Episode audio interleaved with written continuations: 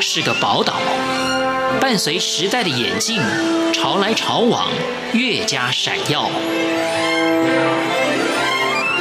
欢迎收听《潮台湾》，发现台湾的美好。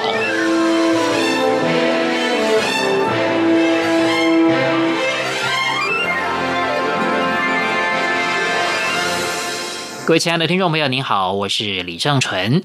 那我们今天节目当中要访问的这位来宾，他是在殡仪馆工作、接送大体的接体员。那说到接体员这个工作，也许不是很多人梦想当中的工作，但是不可否认的，大家的人生到了终点的时候，也不免要劳烦他们呢。那我们的来宾大师兄。虽然没有什么伟大的梦想，但是他的工作看尽了人生百态，他体会出人生单纯就是最大的快乐。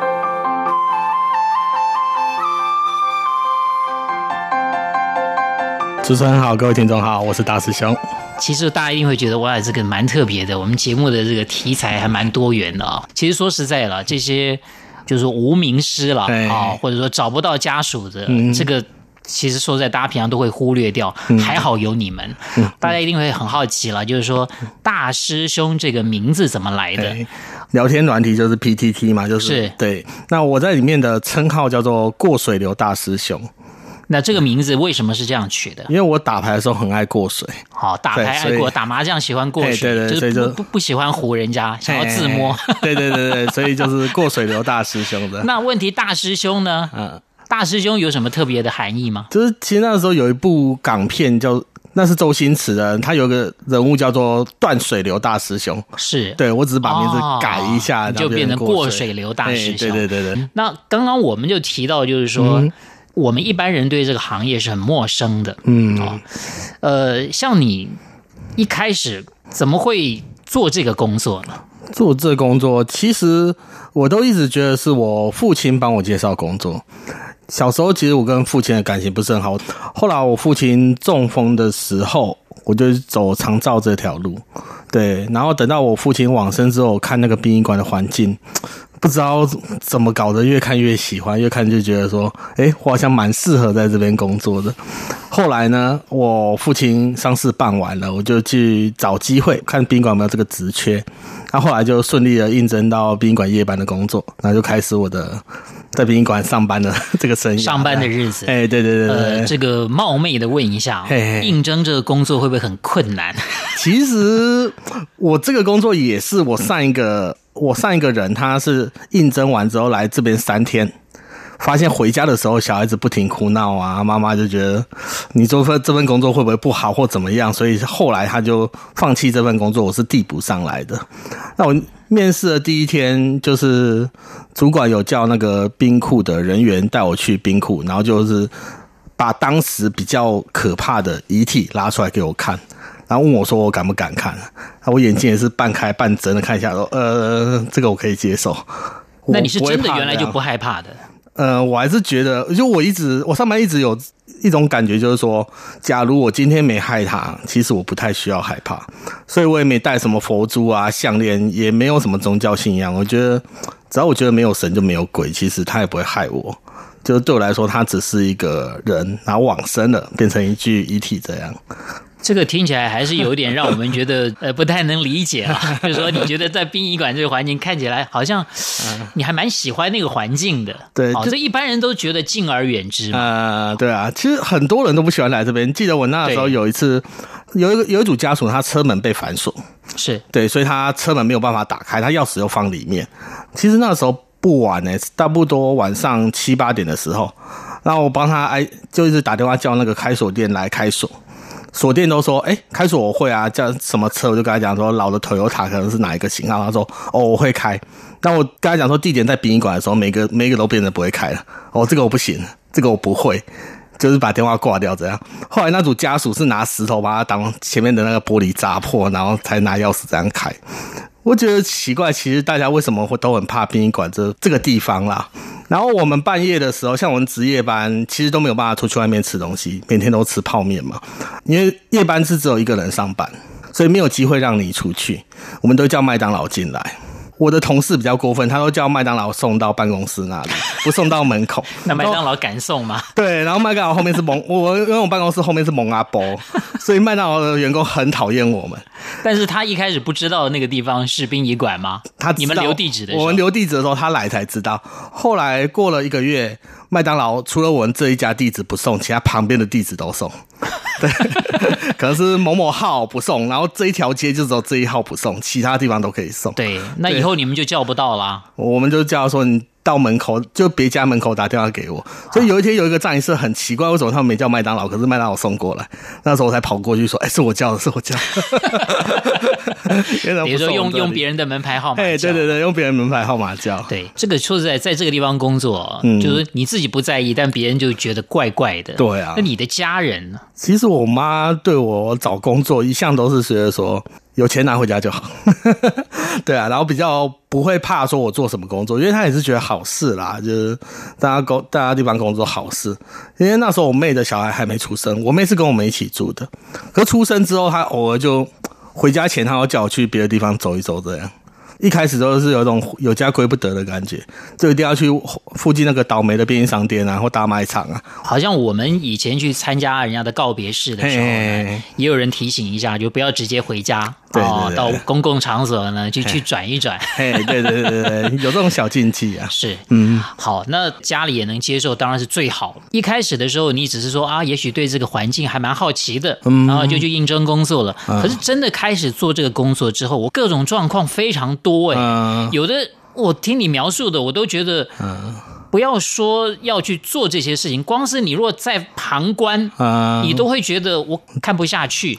你你就很能够很快就适应这样的工作。嗯，其实我们一开始在夜班比较会怕的就是都一个人上班嘛，对，所以就常常会觉得，因为我们夜班是不用出去外面做接运的，因为只有一个人。对，那我们日夜夜班的主要工作是什么？就是等于说有点像保全一样这样的。对对，因为我们还有配个。保全，然后跟几只狗，那狗就不受控制了。这样，对我们编制其实蛮齐全的。是对，然后就是在殡仪馆要随时在那边，有有些时候礼厅没关，其实流浪汉会进去睡。啊，哎，隔天就是维持环境，对对，维持环境。那隔天家属来的时候会吓到，然后哇，为什么旁边睡一个人这样？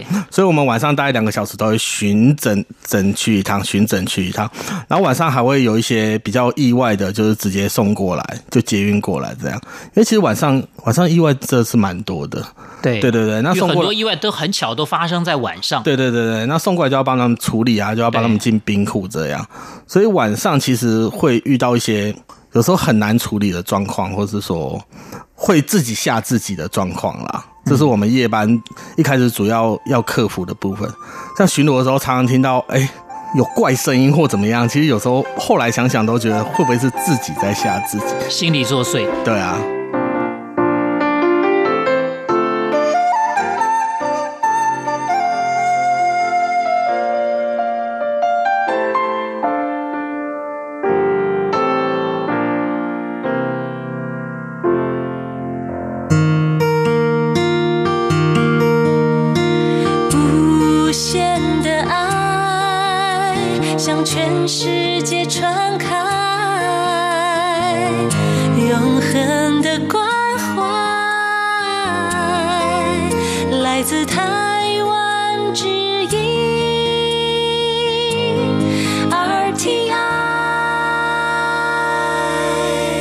节目当中呢，访问到的是一位在殡仪馆工作的接体员啊，没错，大家没有听错啊，就是在殡仪馆工作的接体员大师兄，在殡仪馆工作已经几年了？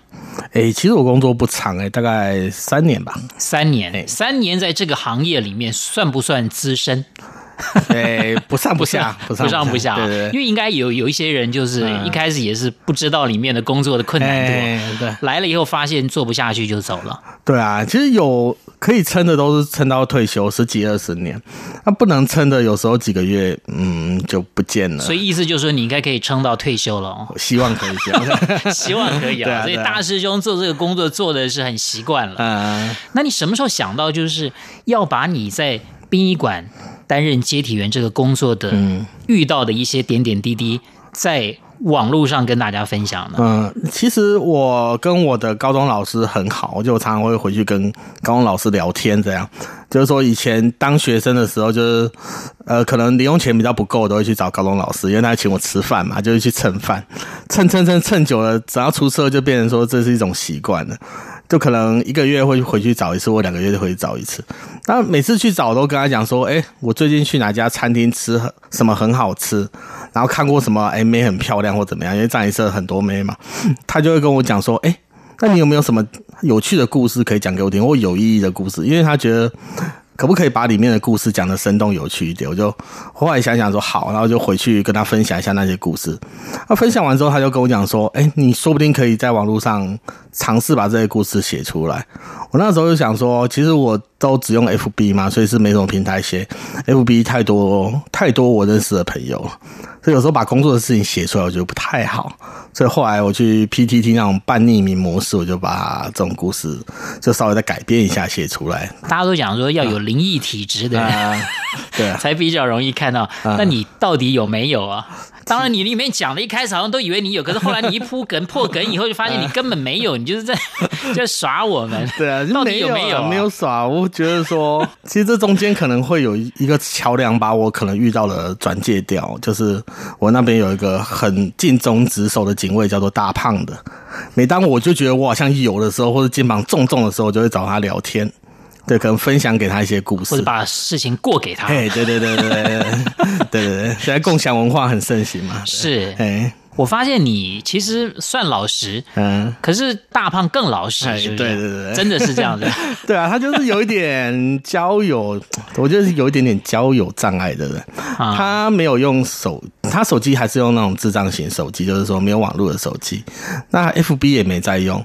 就是一个蛮平凡的人，就是就上大学上到二十几岁毕业之后就一直在家里，从来没有出去工作。他还大我个三五岁，所以可能三十七、三十八岁的时候才出来工作，就是在家当啃老族。所以他对人际沟通真的没有办法。就他放在日班的时候，他常常就是会跟民众对骂，或者说跟发生一些摩擦，对，发生摩擦。当然，他很不喜欢议员，因为他老是被议员嘛。有一次，反正不知道进来一个遗体，他好像状况有点惨，或故事有点凄惨。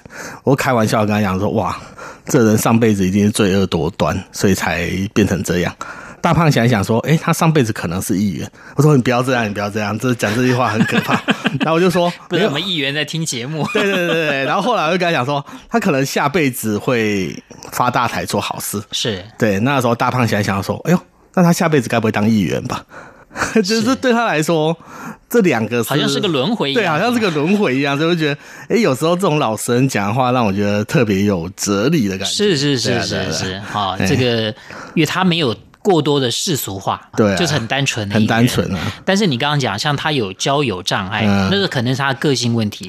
但我要请教大师兄的就是，因为你们做这个行业，在那个环境工作，虽然我们前面强调，就是说你没有做亏心事，你做这个工作也没什么不好，对不对？可是，一般人还是觉得，嗯，怪怪的。对，大胖是有交友障碍，你有没有交友的？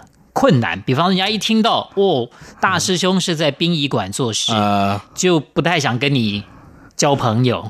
这倒是有一点，像我去婚丧喜庆的时候，我都会稍微问人家说：“哎，你介不介意我去？或者说我在哪里工作？我可能当天下班或者怎样，我才会过去。看你介不介意？那有人会发帖子给你，他应该知道你的工作吧？对，有些人可能太久没跟我联络，哦、就是以前的同学啦，或什么的。对，那我通常都会告知啊。假如我不告知的话，就代表说。我还蛮讨厌他的，对啊，这基本上都会这样，都会稍微告知一下。就是说，你为什么要发帖子给我？对对对，对对对，你既然炸我，我就 不客气。对，莫名其妙的去这样。